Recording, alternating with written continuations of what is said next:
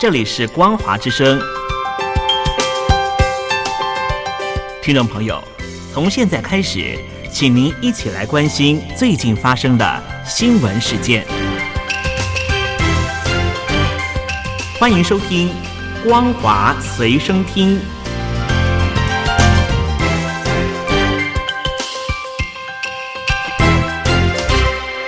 听众朋友您好，欢迎收听《光华随身听》，我是王琦。今天是五月十三号，星期四，马上要带您关心重点新闻。首先是四川省成都四十九中学学生坠亡事件继续的发酵，家长和民众持续发声要真相，但是警方已经启动了维稳模式，抓人打人。成都维权公民谢俊彪只是围观拍照就被抓走了。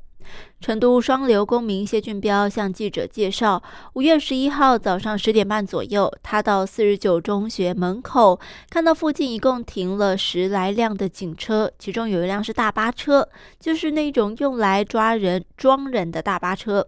谢俊彪说，当时有三四十名的围观民众，陆陆续续的走一些，又来了一些，那么主要是中年妇女。听见他们提到说，我们也是家长，我们对这个事情心里不舒服，想要知道到底是怎么回事，想要知道真相，所以他们就在那里围观。可是他们不敢拍照。谢俊彪表示，学校大门口大约有五六个便衣，应该是国宝，不让人拍照。后来，谢俊彪就站在学校大门口的对街上拍照，而有一个国宝就马上从对街直接冲过来，把他抬上了警车。谢俊彪说：“两个辅警控制着我，把我的手撇到后面去，就像押犯人一样。有一个警察打了我两个耳光，后来把我拉到他的派出所，在那个角落里又打我，扇了好几个耳光。”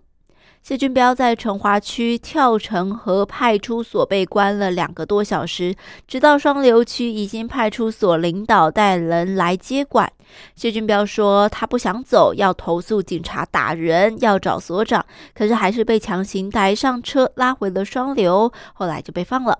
他表示，回家之后就发现翻墙特别困难，每次都是这样，一有什么大事情，回来之后就无法翻墙，留个言都很不容易，翻墙软件一会儿就断了，发不了了。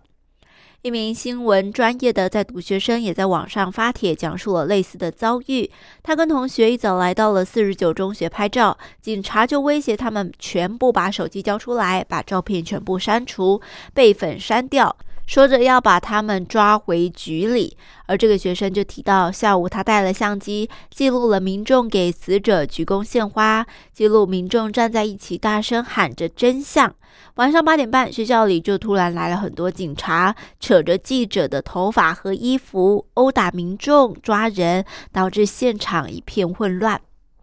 那么，就让我们来回顾整起事件的过程哦。五月九号下午六点四十分左右，十七岁的高二男生林维奇从知行楼高空坠落，家长晚上八点多才接到了校方电话通知，他们去警察局。孩子的尸体已经被送到了殡仪馆，全家人没有看到孩子最后一眼。十号早上，家人去看了监控，发微博表示，就只有事发那一段没人监控。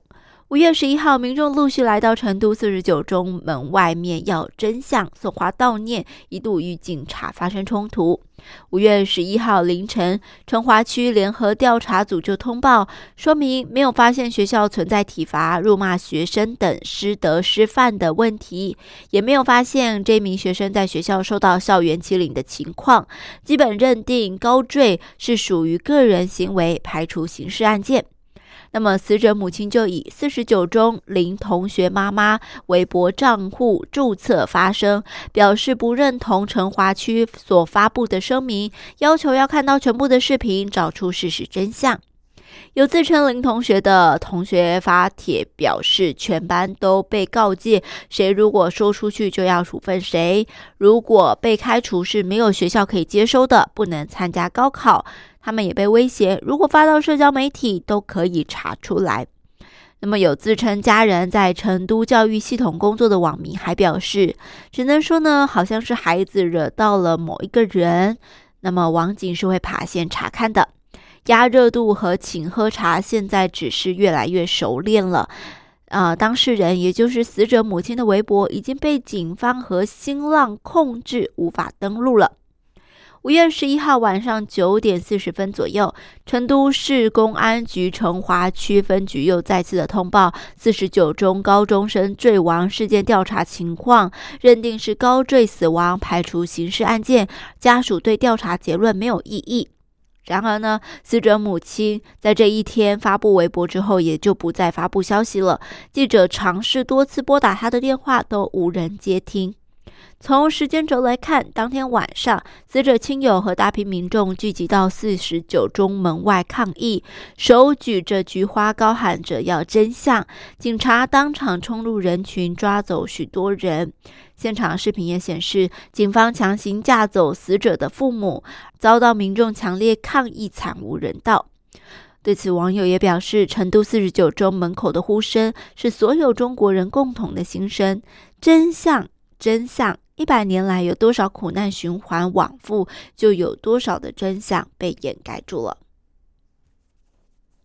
另外，要带您关心的就是，中共当局五月十一号公布了最新人口普查结果。《华尔街日报》当天就发表了社论，提到习近平毫不掩饰的他要使中国成为二十一世纪全球主导力量的野心。但是，人口普查揭示了一个重大的问题：中国如果没有足够的年轻人，要怎么办呢？社论还指出，中共现在的人口趋势、证实计划、生育政策，已经给中国留下一个人口定时炸弹。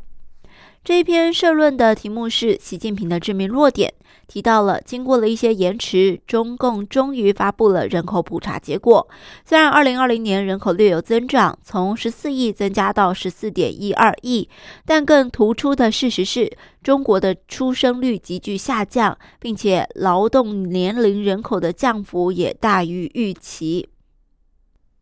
社论指出呢，出生率下降、人口老龄化所带来的社会和经济影响是巨大的，影响到对中国已经紧张、资金不足的健康和养老计划日益增长的需求。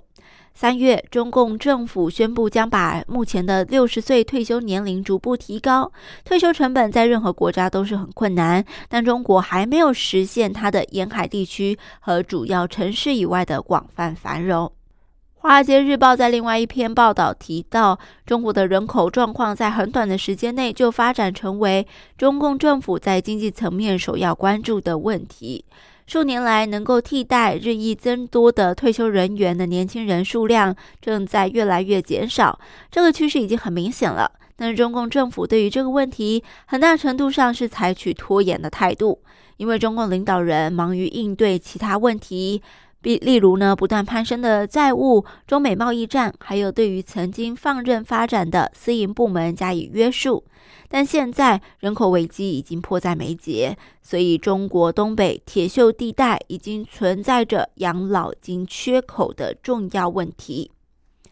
有一篇报道曾经形容说，老龄化就像是一个经济体的慢性病。干活的青壮年占比越来越小，需要全社会供养的老年人占比越来越多，造成养老金缺口扩大，社会负担沉重。年轻人自己生活已经不容易了，就更不愿意生孩子。再加上老年人相对不愿意消费，经济活动减弱，社会就会因此陷入恶性循环。